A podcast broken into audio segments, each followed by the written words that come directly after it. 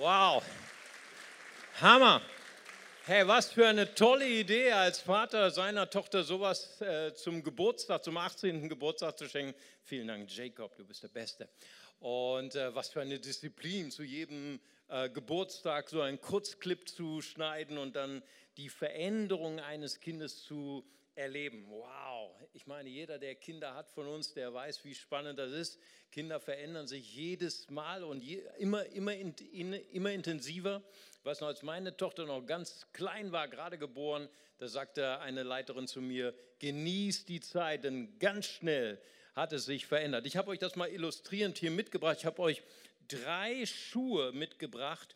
Diese Schuhe gehören Isabella. Isabella ist die Tochter von ganz stolzen Eltern. Ich glaube, Isabella ist sogar hier, nicht wahr? Von, von, äh, da ist sie. Ein großer Applaus für Isabella. Ich habe deine Schuhe. Die ist die Tochter von den stolzen Eltern Harry, die sitzt dort vorne und hier vorne Dennis, der hat uns heute im Lobpreis geleitet. Ganz herzlichen Dank nochmal dafür. Hammer. Und ich habe zu Dennis gesagt, wow, ich behalte die Schuhe, die kriegt ihr nicht zurück. Ne, die behalte ich und dann, äh, wenn äh, eure Tochter dann 18 ist und hier den Lobpreis leitet, dann wird sie wahrscheinlich Lobpreisleiterin sein, dann mache ich mir hier so ein Autogramm auf den Stiefel ne, und dann stelle ich mir das ins Regal. Ne. Cool. Aber wenn ihr das genau seht, Schon jetzt gibt es drei verschiedene Schuhgrößen. Kannst, könnt ihr das sehen? Hammer, was für ein Stress, ne? falls du noch nicht Eltern, falls du noch nicht Vater oder Mutter bist. Ich sage dir, Kinder bekommen ist teuer. Hammer, dauernd neue Schuhe, ne? alle paar Monate neue Schuhe. Nun, wenn der äh, äh, Daniel nicht wäre, wer, Dennis nicht wäre, wer er ist, ne? aber ich kenne ihn ja, er ist ein ganz guter, ein ganz, ganz lieber. Aber wenn Dennis so so ein ganz knickriger wäre, so ein geiziger, ne, so ein paar Schuhe fürs Leben reicht. Ne? Und dann vielleicht mit dem Taschenmesser noch ein bisschen hier vorne Platz machen, damit die Zehen dann durchpassen und so weiter. Aber das macht er ja nicht. Ne? Er ist so ein guter. Aber das wäre komisch, oder? Und deswegen ist das Thema unserer Gottesdienste diese Woche und nächste Woche, Wachstum braucht andere Strukturen. Wachstum braucht andere Schuhe. Ja? Und deswegen haben wir diese Woche und nächste Woche einen Next Level Gottesdienst, unsere Werte. Nun, das muss man erstmal erklären, weil Next Level ist ja so ein gutes, altes deutsches Wort, nicht wahr? Das kennt ihr ja und Next Level heißt einfach nur der nächste Schritt, die nächste Ebene nehmen, praktisch das nächste Paar Schuhe, weil wir haben gesagt, Gott, wir möchten gern eine Kirche sein im Wandel. Ja, viele träumen davon, dass wir jahrzehntelang immer die gleiche Kirche sind. Und wir haben ja auch nur einen Gott, der unveränderlich ist. Aber tatsächlich hat Gott diese Kirche gestellt in die Gesellschaft, die sich dauernd verändert, deren Sprache, dessen Kultur sich immer verändert. Und deswegen sind wir allein deswegen eine Kirche im Wandel. Aber wir sind auch eine Kirche im Wandel, weil dauernd neue Leute kommen. Wir freuen uns so sehr über unsere Erstbesucher, oder?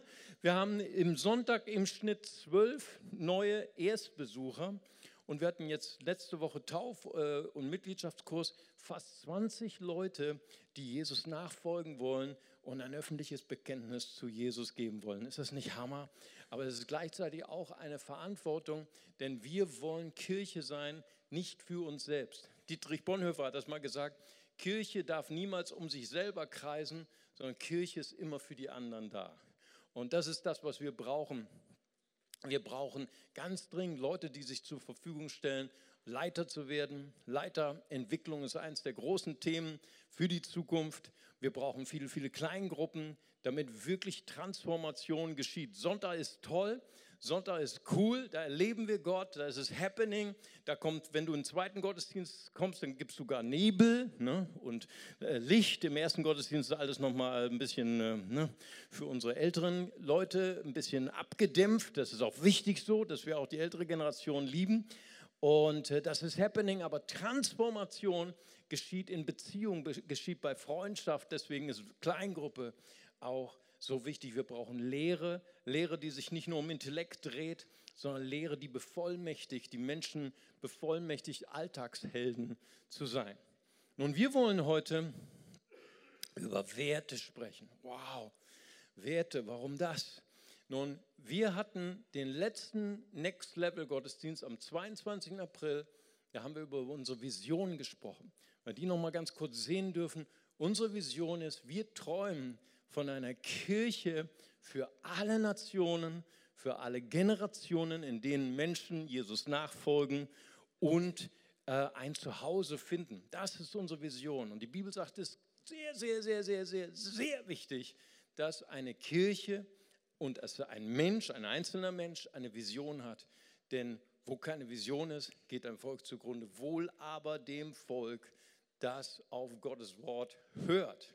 Ja, und das ist unsere Vision. Und heute wollen wir anfangen, mit euch über vier Kernwerte zu sprechen unserer Kirche. Und heute werde ich euch zwei Werte vorstellen. Und das ist für mich sehr demütigend. Ja, sehr, sehr, sehr. Bei mir zittern jetzt schon die Knie, denn einer der berühmtesten äh, Psychologen, Viktor Frankl, hat gesagt, Werte kann man nicht le lehren, Werte muss man vorleben. Wow. Jetzt schon steht mir der Stirn, die, der Schweiß in die Stirn geschrieben. Das heißt also, es fordert auch uns als Kirche, diese Werte zu leben. Und dann gibt es einen äh, Hauptschullehrer aus Niederbayern. Sein Name ist Ernst Ferstl und er hat gesagt, Werte sind wertlos, wo sie lieblos sind. Und was meint er damit? Ich kann hier die schönste Predigt halten, die intellektuell äh, geschliffenste Predigt. Wenn Sie heute das erste Mal hier sind und Sie werden überhaupt nicht begrüßt oder zum Kaffee oder zum Tee eingeladen, dann ist selbst die schönste Predigt nichts wert. Ja, oder ich könnte hier die tollsten, klügsten Worte sagen, wenn wir als Kirche nicht Verantwortung nehmen für unsere Kinder, nicht sensibel sind, wo Kindesmissbrauch ist oder sexueller Missbrauch und unsere Kinder nicht beschützen, dann ist selbst die schönste Predigt nichts wert. Das heißt also, Werte müssen gelebt werden, nicht nur auf der Bühne, sondern in unserem Alltag. Werte, sie sind wie so ein Autopilot. Ne? Jeder, der eine Yacht hat, ne, ist total relevant. Ne? Jeder von uns hat eine Yacht. Ne?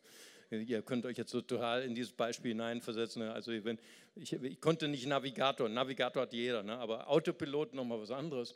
Autopilot, wenn du eine moderne Yacht hast, dann kannst du programmieren den Kurs und dann wird tatsächlich, kannst du ein, eingeben, die Koordinaten, wo du hin willst, die Geschwindigkeit und so weiter. Und dann wird tatsächlich der Autopilot deine Yacht dahin bringen, ohne dass du irgendwas machst. Geschieht alles automatisch. Tatsächlich kannst du deinen Autopiloten äh, da eingreifen, den Kurs wechseln. Vielleicht willst du wieder zurück zu seinem Ausgangshafen.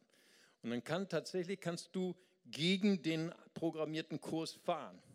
Aber spätestens, wenn du einschläfst oder du musst irgendwas ganz Wichtiges erledigen, ja, dann lässt du das Steuer los und dann geht es wieder in die ursprüngliche Richtung. Das ist, was Werte mit unserem Leben machen. Werte können gut sein, Werte können schlecht sein. Werte sind abhängig, wie bist du geprägt worden in deiner Kindheit, von deinen Eltern, von deiner Schule, von deiner Gesellschaft. Ja? Und du kannst vielleicht motiviert werden durch eine motivierende Predigt, durch ein Silvesterversprechen. Ich weiß nicht, ob ihr Silvesterversprechen kennt. Ab heute lebe ich gesünder, weniger Zigaretten, weniger Alkohol. Ne? Das hältst du vielleicht ein paar Stunden durch, du hältst ein paar, ein paar Tage durch und dann irgendwann kommt wieder Autopilot. Ne? Dann ist wieder, naja, ah, der, der Tröster, ne? Johnny Walker, ihr wisst schon Bescheid. Ne? Und das ist das, was bei uns einprogrammiert ist. Sei denn, dass wir unsere Werte umschreiben lassen, dass wir bereit sind, unsere Werte zu ändern. Und deswegen ist es so wichtig, dass wir über Werte sprechen, heute und nächste Woche. Ich möchte zunächst einmal über ein ganz wichtiges Geheimnis sprechen, und zwar das Geheimnis der Einheit. Und natürlich lese ich heute aus dem Matthäusevangelium, aus welchem sonst, denn wir wollen ein Jahr lang Matthäus studieren und viele von euch haben mir schon erzählt, hey, wir lesen Matthäus und wir sind sogar schon einmal durch und wir lesen es in der kleinen Gruppe und so weiter. Und in Matthäus 18, Vers 19 und 20 steht das Geheimnis, the secret of Einheit und die Power von Einheit. Und da heißt es hier, Jesus lehrt seine Jünger, Aber auch ich sage euch, wenn zwei von euch hier auf der Erde mein Vater im Himmel um etwas bitten wollen und sich darin einig sind, dann wird er es ihnen geben. Denn wo zwei oder drei in meinem Namen zusammenkommen, da bin ich in ihrer Mitte. Wow, das ist total powerful. Das heißt, wenn wir in unserer internationalen Church und wir sind sehr, sehr, sehr, sehr, sehr unterschiedlich, weil wir allein schon in unserer Church haben wir 70 verschiedene Nationen mit 70 oder ich sage mal 140, äh, ne, manchmal ist man sich selber nicht einig, ne, Vorstellungen, wie man Gott anbeten soll, wie die Emotionalität von Gebet sein soll, ob wir weinen sollen oder tanzen sollen oder die, die Ethik von Christentum kann total verschieden sein. Ich sage immer als CLW, wir streiten uns fröhlich, nicht wahr? Aber hier steht, wenn wir, die wir so unterschiedlich sind, wenn nur zwei oder drei zusammen eins werden, dann geschehen Wunder vom Himmel. Dann erhört Gott vom Himmel Gebete. Dann ist Gott präsent, dann ist Jesus in unserer Mitte. Und heute sind wir mehr als zwei oder drei. Und wir sind hier versammelt in dem Namen Jesus Christus und seine Präsenz ist hier. Wir haben es schon im Lobpreis gespürt. So, der erste Kerngedanke, den wir haben, wir sind verschieden, aber wir brauchen einander. Und jetzt kommen wir zu unserem ersten Wert. Der erste Wert, den wir als internationale Kirche schon viele, viele Jahre leben, ist Vielfalt in Ordnung. Vielfalt in Ordnung. Nun, Gott feiert Vielfalt. Gott feiert, dass wir so unterschiedlich sind. Das kannst du allein schon an deinem Körper entdecken. Allein dein Körper hat ganz unterschiedliche Körperteile. Ja? Bist du nicht froh, dass du heute nicht aufgewacht bist und deine Füße waren an deinen Armen, deine Hände waren an deinen Beinen? Albtraum, Programm abschalten. Nein, wird auch nicht so geschehen. Und bist du nicht glücklich, dass du nicht zwei linke Hände hast oder zwei rechte Hände hast, dass du sogar deine Hände sind verschieden. Das ist nicht erstaunlich, so verschieden. Gott feiert Unterschiedlichkeit. Gott feiert dich, dass du anders bist als dein Nachbar. Das ist fantastisch. Ich habe ein, ein Foto mitgebracht mit, von zwei Händen, weil wenn zwei unterschiedliche Hände zusammenkommen in Einheit, dann kann man was ganz Tolles machen. Das machen aber nur Ranger. Ne? Die schlürfen Wasser vom Fluss. I, ne? Wir nehmen nur von, von der Flasche, von Aldi. ne? Aber ich war mal in der Wüste bei Jericho und haben eine Wüstenwanderung gemacht und wir waren Teenager, wir hatten keine Ahnung von Wüste, wir waren noch nie in der Wüste, nur eine Flasche Wasser, die war nach fünf Minuten leer und dann sind wir da fast verdurstet und dann kamen wir an ein, eine kleine Quelle und dann haben wir unsere unterschiedlichen Hände zusammengenommen und haben Wasser geschlürft, der schönste Trunk in meinem ganzen Leben. Und ich war dankbar, dass meine Hände unterschiedlich waren. Stell dir vor, ich hätte zwei rechte Hände gehabt. Nicht möglich, nicht wahr? So, wir feiern unsere Unterschiedlichkeit. Und ich habe so ein paar Bilder euch mitgebracht, um einfach euch mal zu zeigen, wie unterschiedlich unsere Kirche ist. Nun, unsere Vision lautet, alle Nationen, eine Kirche für alle Nationen und für alle Generationen. Und ich habe euch mal das Bild mitgebracht von unserem jüngsten Mitglied. Das ist die Joanne Marie Bethka. Ne? Sie ist noch das jüngste Mitglied. Ne? Ehepaar Imhoff hat sich angestrengt, die ganze Woche, um den Rekord zu brechen. Ne? Aber es hat diese Woche nicht geklappt, vielleicht nächste Woche, ne? weil äh, Sabine ist hochschwanger, aber hoch, hochschwanger, okay? Und rechts habt ihr das älteste Mitglied unserer Gemeinde, das ist Schwester Ruth Kessel. Und die hat gestern Geburtstag gehabt und die hat ihren 96. Geburtstag gefeiert. Ist das der Hammer? Wow, und ich habe sie gesprochen gestern. Die ist, die ist, die ist hellwach. Ich habe gesagt, na, Schwester Ruth, wie geht's dir? Dann sagt sie, ich habe Schmerzen bei jeder Bewegung, auch jetzt, wo ich den Telefonhörer abnehme, habe ich Schmerzen. Schon gesagt, entschuldige, dass ich angerufen habe, aber sie, sie, sie ist hellwach in ihrem Geist, in ihrem Körper hat sie Schmerzen und sie wartet jeden Tag auf die Ewigkeit. Ich soll euch das auch unbedingt sagen. All das Geld, all eure Häuser, Autos, ey, schmeißt in die Tonne die Ewigkeit. Ne? Das muss mal wieder mehr betont werden in der Gemeinde. Ne? Die Ewigkeit, das ist, sie wartet jeden Tag darauf. Und ich sage immer zu ihr, hey Ruth, wie kommt das eigentlich, dass du dauernd Besuch bekommst? Ne? Dein Hauskreis, den hat sie jahrzehntelang geleitet, der besucht sie dauernd. Der Besuchsdienst, den braucht sie nicht anzurufen, der kommt freiwillig. Ne? Dauernd kommt der Besuchsdienst. Warum?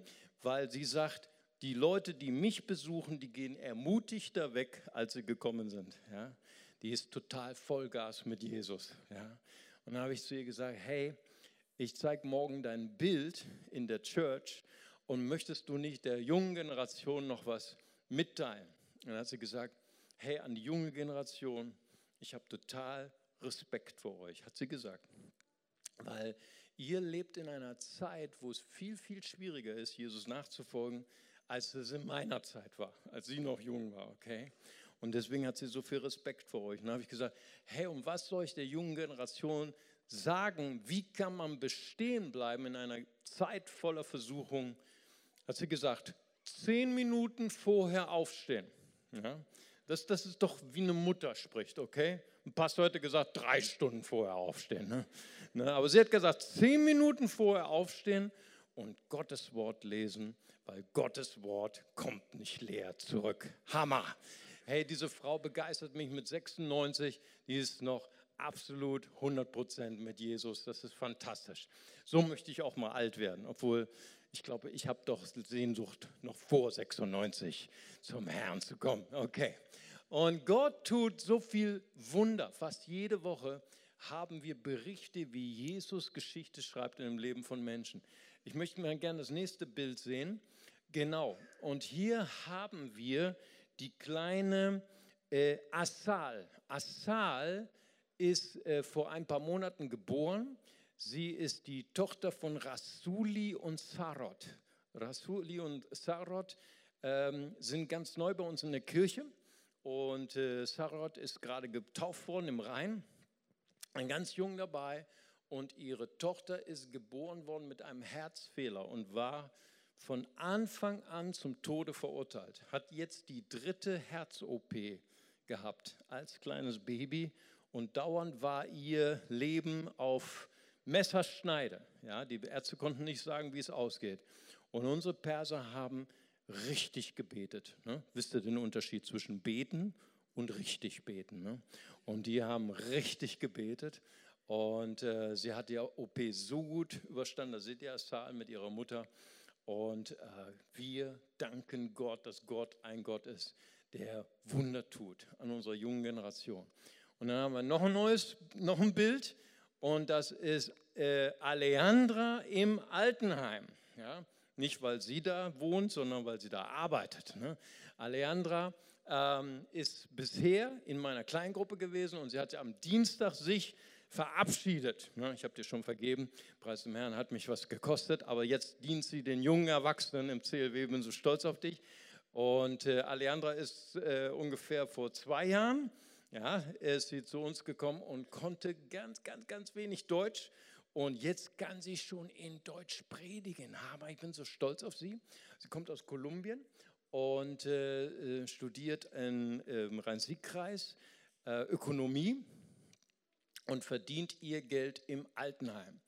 Und am Dienstag hat sie uns erzählt, äh, dass sie so inspiriert war von unserer Predigtreihe Alltagshelden. Ja, hatten wir ja letzte Woche unseren Abschluss gehabt. Alltagshelden, du kannst eine Heldin, ein Held sein in deinem Alltag durch Gott. Und hat sie so gebetet, Gott schenkt mir auch so eine Gelegenheit, ein Alltagsheldin zu sein.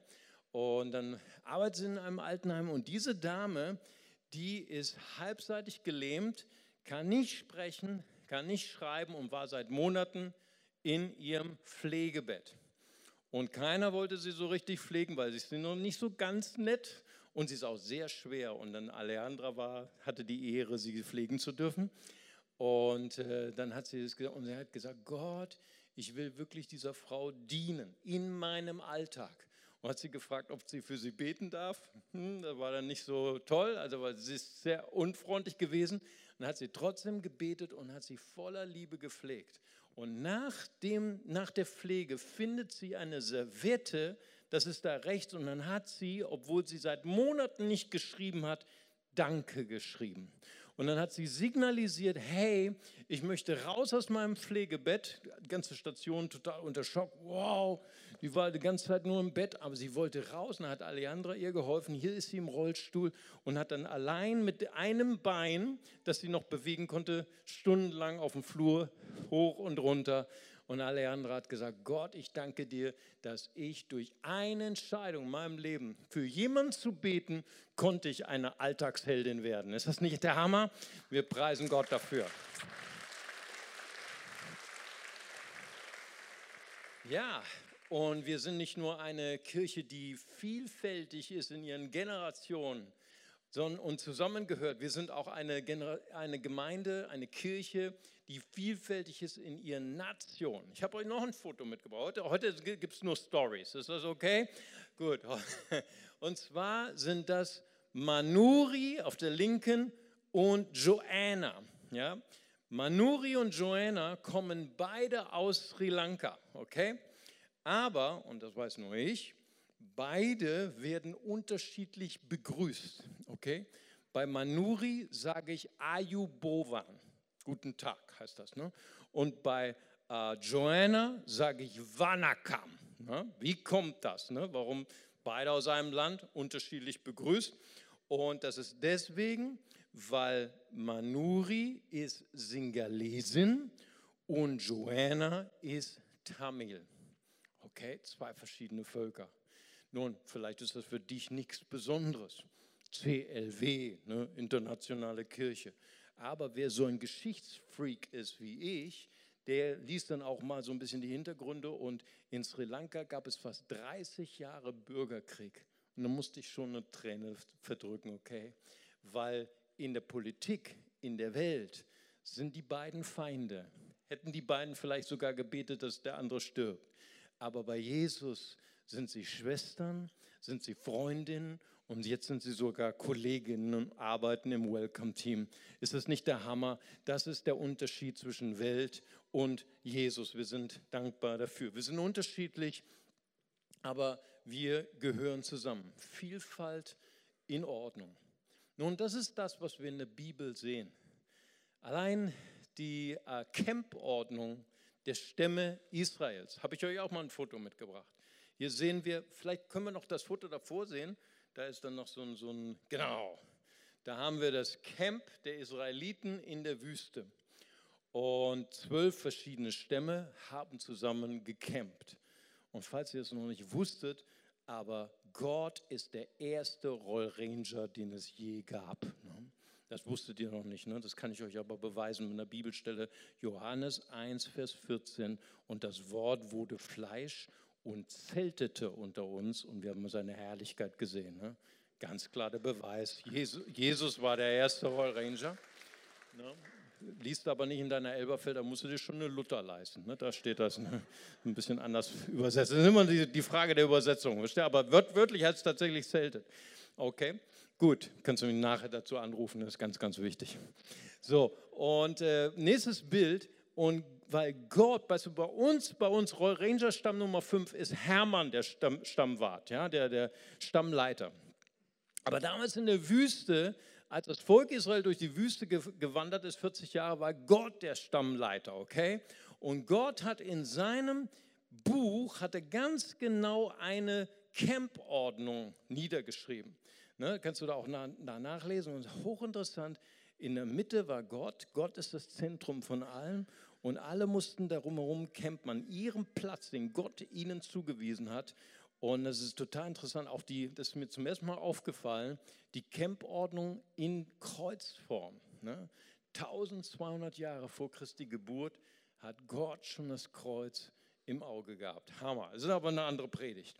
Und wenn du jetzt mal schaust, unten ist der Stamm Juda und er ist am nächsten zur Ostseite, am nächsten da, wo die Sonne aufgeht. Und allein über diesen Vers könnte ein Pastor den ganzen Sonntag predigen, aber ich gebe euch nur einen Satz, okay? Das heißt also, es ist eine Predigt in der Predigt. Gott wollte, dass immer wenn ein Ortswechsel kam, wenn das ganze Volk Israel von A nach B gezogen ist, dann gab es eine genaue Ordnung, wer zuerst aufbricht. Und wer ist zuerst aufgebrochen? Die, die am Sonnenaufgang zuerst waren. Juda. Und wer ein bisschen Hebräisch weiß, der weiß, Juda heißt Lobpreis. Das heißt, das ist ein Bild für unser Leben. Unser Leben soll genau nach einer Ordnung stattfinden. Zuerst preisen wir Gott. Zuerst suchen wir Gott in unserem Leben, ganz egal, welches Projekt wir gerade haben, als Kirche oder als Privatperson. Ob du einen Partner suchst oder ein Unternehmen gründest oder eine neue Wohnung suchst oder ein neues Haus kaufst, wir suchen zuerst Gott, denn Jesus ist im Zentrum und alles, was wir tun in unserer Kirche, in unserem persönlichen Leben, soll immer abhängig sein von Gott. Wir sollen bei allem, was wir tun, immer diese Warum-Frage stellen. Warum tun wir das, was wir jetzt tun? Warum wollen wir einen neuen Arbeitskreis gründen?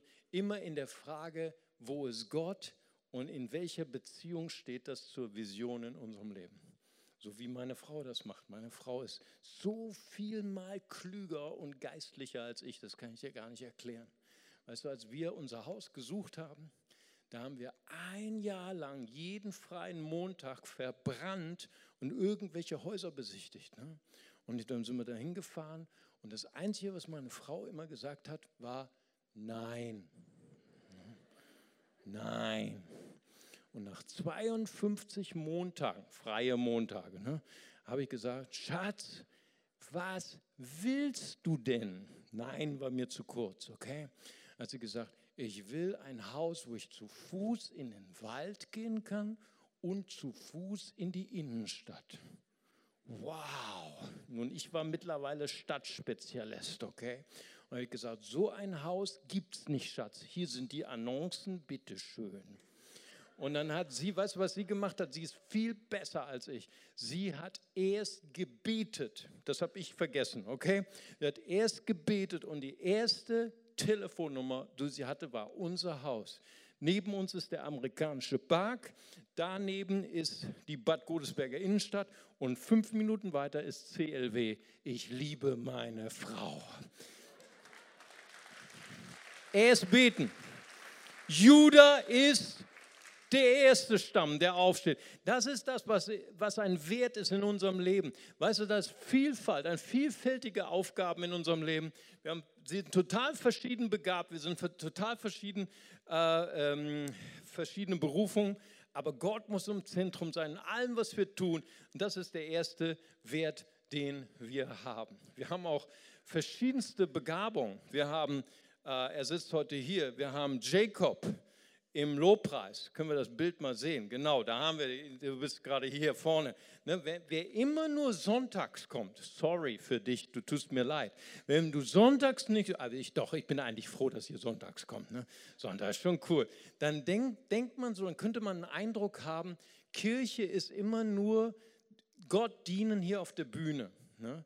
Aber wenn du häufiger kommst, wenn du vielleicht auch Freunde findest, in der Kleingruppe, wenn du sogar mitarbeitest, haben wir nächstes Bild, dann wirst du Wolfgang kennenlernen. Wolfgang ist unser Held, weil er ist der Leiter vom Bauteam und wir hatten dieses Jahr ein ganz, ganz hartes Projekt, der Rückbau der Arche. Wir hatten ganz, ganz viele freiwillige Handwerker und die sind auch begabt und ohne euch wüssten wir gar nicht, wo uns heute der Kopf stände. Und deswegen ein ganz großes Lob an Wolfgang und sein Team.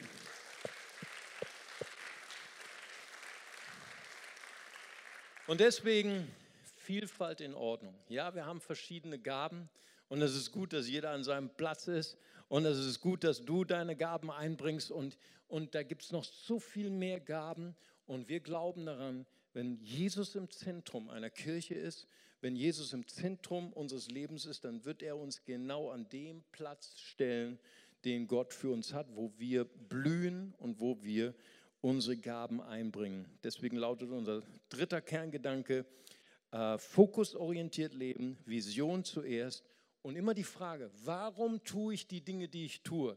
Ich bin nicht nur ein, wie soll man sagen, jemand, der beschäftigt ist, ein beschäftigter Christ. So viele Christen sind beschäftigt, aber fokusorientiert leben, das ist etwas anderes. Weißt du, Jesus lebte immer fokusorientiert. Seine Jünger kamen manchmal zu ihm und sagten, komm, alle suchen dich, komm, diene nochmal in dieser Stadt. Und Jesus sagte, nein, nein, ich muss den Willen dessen tun, der mich gesandt hat. Das ist das, was wir leben wollen in unserer Kirche. Und unser zweiter Wert heißt Freiheit in Verantwortung. Hey, wir sind so dankbar, dass wir nicht einer Religion folgen, sondern dass wir Jesus folgen. Amen. Dass wir befreit sind von Gesetzlichkeit. Dass wir befreit sind von Knechtschaft. Wir sind befreit von Sünde. Wir sind befreit von schlechten Gewissen und wir sind befreit von Schuld. Das ist so fantastisch. Und Gott hat uns frei gemacht. Und das ist eine ganz große Gabe. Und alles, was hier getan wird, das wird getan aus freudigem Herzen. Auch die Spenden die werden aus freiwilligem Herzen gegeben.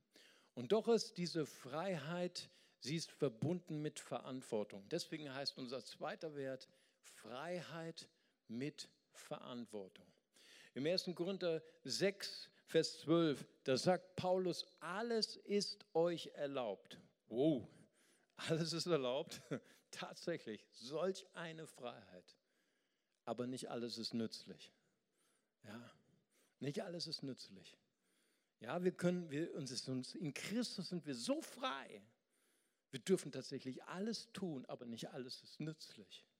Wenn wir mit Christus zusammenleben, dann, dann nehmen wir diese Freiheit als ein kostbares Gut, aber wir nehmen sie in, dem, in der Hinsicht, dass Jesus geehrt wird und dass die Freiheit des anderen nicht verletzt wird. So können wir auch leben. In unserer Ehe, in unserer Freundschaft. Wir nehmen uns alle Freiheit heraus und unser Partner wird verletzt, weil wir die Grenzen nicht kennen, oder? Und die Philosophen dieser Welt haben immer wieder versucht, ein, diese, diese, diese Gleichung mit den vielen Unbekannten aufzustellen. Immanuel Kant, einer der berühmtesten deutschen Philosophen, hat es genannt den kategorischen Imperativ. Und er hat es versucht, diese Freiheit mit Verantwortung in Worte zu fassen. Und wer mal Immanuel Kant gelesen hat, der weiß, was er für ein genialer Denker war.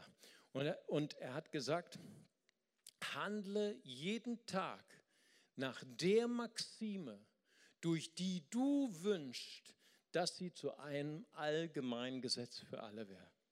Jesus hat es einfach ausgedrückt. In Matthäus 7, Vers, Vers 14, da hat er gesagt, tut jedem das, von dem ihr wünscht, dass auch andere euch das tun.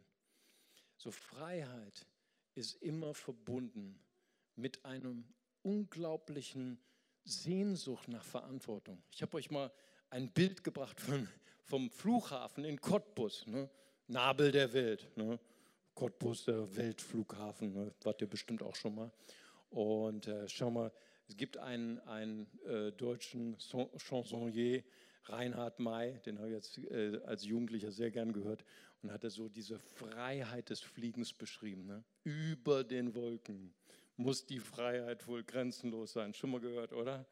Und er, und er sitzt da in diesem Flieger und, und dieses Gefühl der Freiheit, ich bin über den Wolken, aber auch vielleicht gemischt mit so einem gewissen Gefühl des Respekts ich hoffe nur, dass unsere Flugbahn nicht gekreuzt wird von einem anderen, der auch gerade das Gefühl der Freiheit genießt. Sonst ist es nämlich genauso wie auf unserem Bild.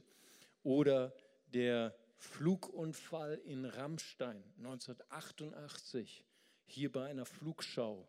300.000 Zuschauer, ein brennendes Flugzeug äh, äh, kollidiert nach einer Kollision fällt in, in die Mitte der Zuschauer 70 Tote, 1000 Verletzte. Das war das Trauma des, des Flugverkehrs. Seitdem hat man sich gewünscht, nächstes Foto, Flugsicherung. Jede Freiheit, die wir genießen im Flugraum, muss unbedingt verknüpft sein mit Flugsicherung, mit Verantwortung. Niemand darf in Deutschland fliegen, wie er will. Sorry. Niemand darf abheben, äh, zu welcher Zeit er will, in welche Höhe er will. Ne, selbst du darfst dein, äh, wie heißt es nochmal, diese Kameras, die jetzt fliegen, wie heißt es nochmal? Oh, danke, Drohne. Das war jetzt spontan, nicht wahr? Das ist immer die Schwierigkeit, wenn man spontan. Auch das muss jetzt unter ganz genaue Regeln, damit es keinen Flugunfall gibt. Hey, und wenn ich mit euch träumen könnte, wie schön wäre das, wenn wir nicht unsere Freiheit benutzen würden für unser eigenes Ego. Dass wir nicht uns selbst dienen, dass wir uns nicht selbst verwirklichen. Wie schön wäre das, wenn wir Freiheit, die Christus uns geschenkt hat, verknüpfen mit einer, mit einer Sehnsucht der Verantwortung vor Gott. Dass wir sagen, Gott, ich möchte diese Woche einen Schritt weitergehen in meiner Jüngerschaft. Ich möchte verantwortlich leben vor dir. Ich möchte transformiert werden in meinem Charakter. Ich möchte nicht mehr für mich selbst leben, sondern ich möchte leben für eine höhere Sache. Ich möchte nicht mehr mir selbst dienen, sondern ich möchte dem Nächsten dienen. Ich träume davon, dass Kirche ein Ort ist, wo ich mithelfe, dass Menschen transformiert werden und hineinkommen in die Berufung, die Gott für sie hat. Hey, ich sage immer, Kirche, CLW, funktioniert super ohne dich. Ne? War das heute nicht ein toller Lobpreis?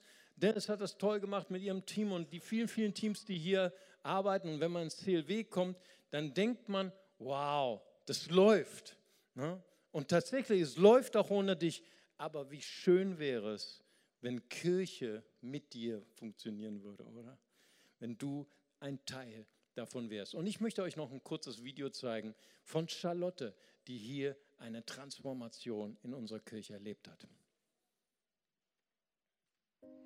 Ich bin Charlotte, 37 Jahre alt und seit einem guten Jahr im CLW. Zum Glauben bin ich erst richtig in dieser Gemeinde gekommen, vor ungefähr einem Jahr. Das Interessante ist wirklich, ähm, ich bin mit einem Jahr getauft worden. Ich bin immer in den Kindergottesdienst gegangen. Ich bin konfirmiert worden und das war auch alles richtig. Und dann habe ich wirklich gedacht, wow, jetzt hast du alles gekriegt, was Gott dir zu geben hat. Und dass da noch viel, viel mehr ist, nämlich eine Beziehung, das habe ich erst jetzt so richtig vor einem Jahr für mich entdeckt, hier im CLW. Und Gott hat mich hier hingeführt. Ich war nämlich auf Wohnungssuche und ähm, ja, da stand ich dann auf einmal vor dem Schild Internationale Kirchengemeinde, weil die Wohnung ganz in der Nähe hier war. Und bin so dankbar, dass ich hier hingefunden habe. Ein Bibelvers, der hat mich immer sehr begleitet, den hatte ich auch als Konfirmationsspruch, Römer 12, Vers 12, seid fröhlich in Hoffnung, geduldig in Trübsal und haltet an am Gebet. Was ich die Jahre über immer gemacht habe, ich habe am Gebet festgehalten. Ich habe immer gewusst, Gott ist da, der macht was, der hat auch meine Gebete erhört. Nur was sich bei mir nie so richtig eingestellt hat, war Geduld. Und irgendwann hat dann auch mal die Freude bei mir losgelassen weil die Umstände mich so beeindruckt hatten. Da waren so viele Sachen auch aufgelaufen in meinem Leben. Ja, da ist mir so richtig die Freude flöten gegangen und ähm, ja, da wusste ich nicht mehr richtig weiter. Bei mir ist sowas wie so eine richtige Identitätskrise aufgetreten. Ich wusste eigentlich letztendlich gar nicht, wer ich wirklich bin. Ich bin natürlich ein Kind, das aus einer Familie kommt und diese Familie hat mich sehr geprägt. Ähm, Familie hat bei mir auch sehr viel Schmerzen verursacht und da hat sich bei mir halt auch ganz viel Wut und Trauer angehäuft gehabt. Und ähm, ja, seitdem ich aber hier in der Gemeinde bin, kann ich das richtig nachvollziehen, was es heißt, Gottes Kind zu sein. Weil Gottes Kind heißt, dass ich mich auch mal zurücklehnen kann, Verantwortung abgeben kann. Gott hält alles in seiner Hand und das macht er für mich. Und das habe ich wirklich erst jetzt durch Gemeinde kennengelernt. Hier habe ich Glaubensvorbilder gefunden, vor allem auch im Hauskreis. Das war so ein Geschenk. Ich habe mich nach meinem ersten Gottesdienst gleich über die Karte angemeldet, dass ich auch eine Kleingruppe suche. Und dann hat mir die Maike genau die richtige Kleingruppe zugewiesen. Ich bin nämlich die Jüngste in der Kleingruppe und kann ganz viel lernen von den anderen Mitgliedern. Und da sind auch Leute aus der katholischen Kirche zum Beispiel und ähm, wir haben so einen tollen Austausch. Und Jesus steht in der Mitte und der bringt mich voran. Ich kann loslassen Jesus wirkt und das bringt mir ganz viel Zuversicht und hat auch meine Freude wieder hergezaubert.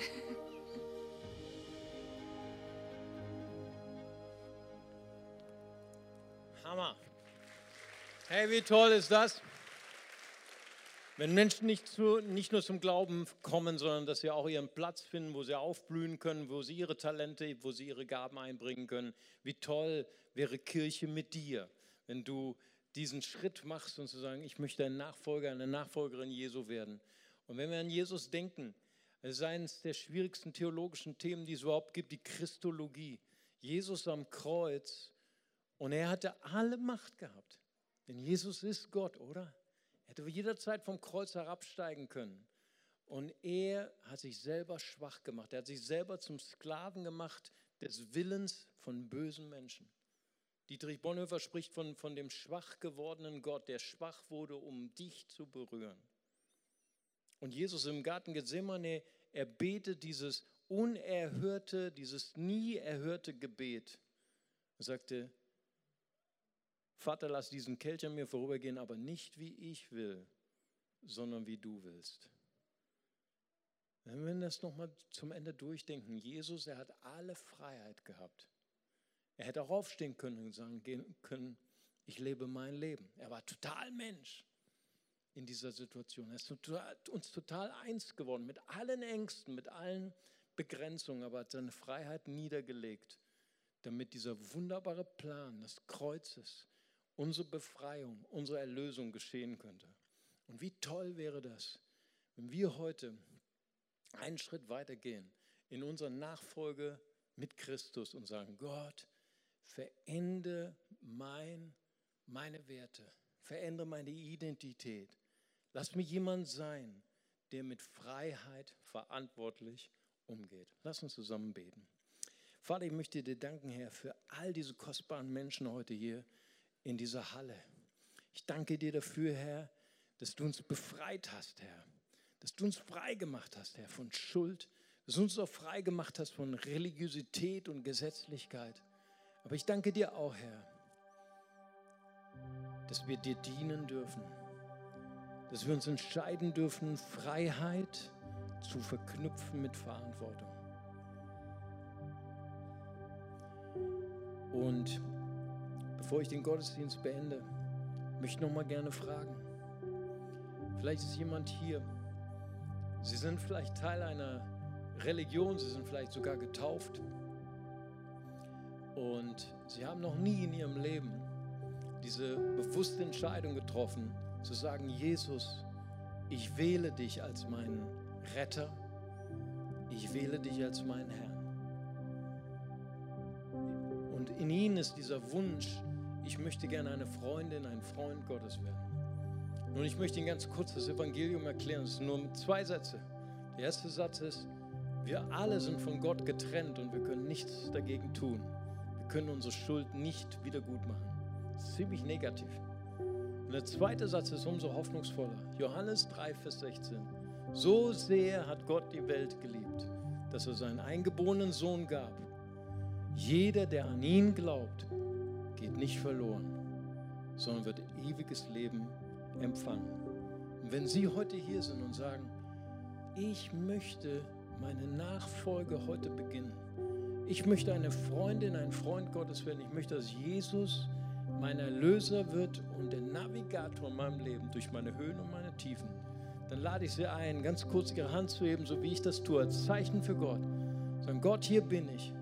Ich möchte heute einen Start mit dir machen komm in mein Leben, vergib mir meine Schuld, Jesus, und dir möchte ich folgen. Und wenn das Ihre Entscheidung ist, dann darf ich Sie bitten, ganz kurz Ihre Hand zu heben. Ich würde gern für Sie beten. Ist jemand hier? Danke, Jesus. Danke, Vater Gott. Halleluja. Danke,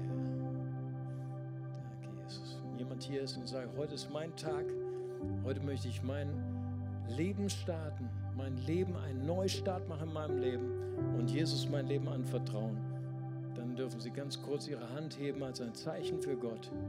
Und ich würde gern für Sie beten. Danke, Jesus.